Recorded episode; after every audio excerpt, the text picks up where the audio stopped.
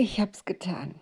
Ich, die nie Schlager hört, die nie DSDS guckt oder Bachelor oder all diesen Kram, die auch von daher weder die Lieder kennt, äh, die dort gesungen wurden, noch die Sternchen und Stars vielleicht ja auch, die da die Rollen übernommen haben in Die Passion. Livestreaming bei RTL aus der Essener City. Ich habe es eigentlich nur geguckt, weil eine Freundin auf Facebook schrieb, ist gut, musst du gucken. Und ich dachte, okay, wenn die das sagt, dann guckst du mal.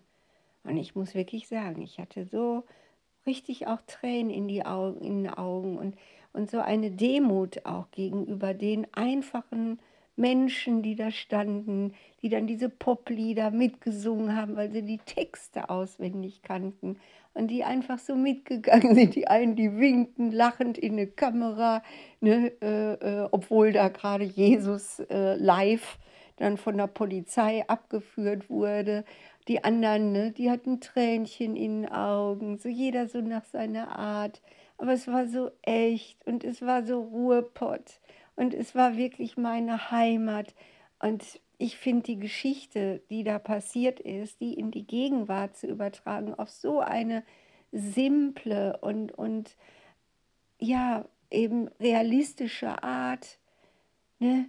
Jesus in der Straßenbahn, Jesus an Zeche Zollverein und Jesus, der von der Polizei abgeführt wird.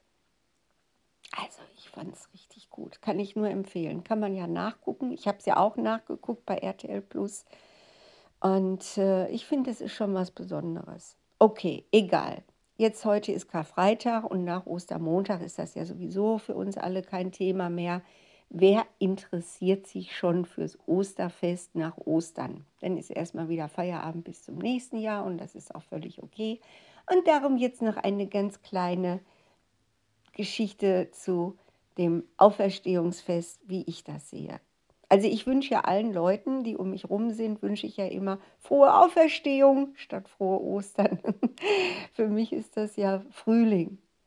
Und ich empfinde das auch jedes Jahr im Frühling so jubilierend in mir, dieses Gefühl, hey, jetzt sterbe ich am Karfreitag und Ostern stehe ich wieder neu auf. Wie so eine Schönheitsfarben-Verjüngungskur.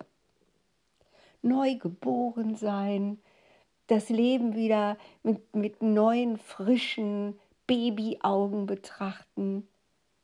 Wenn die Sonne scheint, Ostern rausgehen und staunen über die Blüten und die Blättchen und alles, was jetzt so neu aufersteht.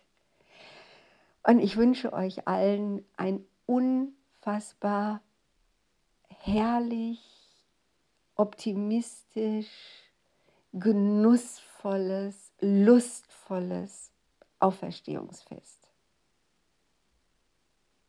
Ja, und lecker essen natürlich auch und Freizeit und lange schlafen. Und dann geht es wieder los und wir sind wieder normal.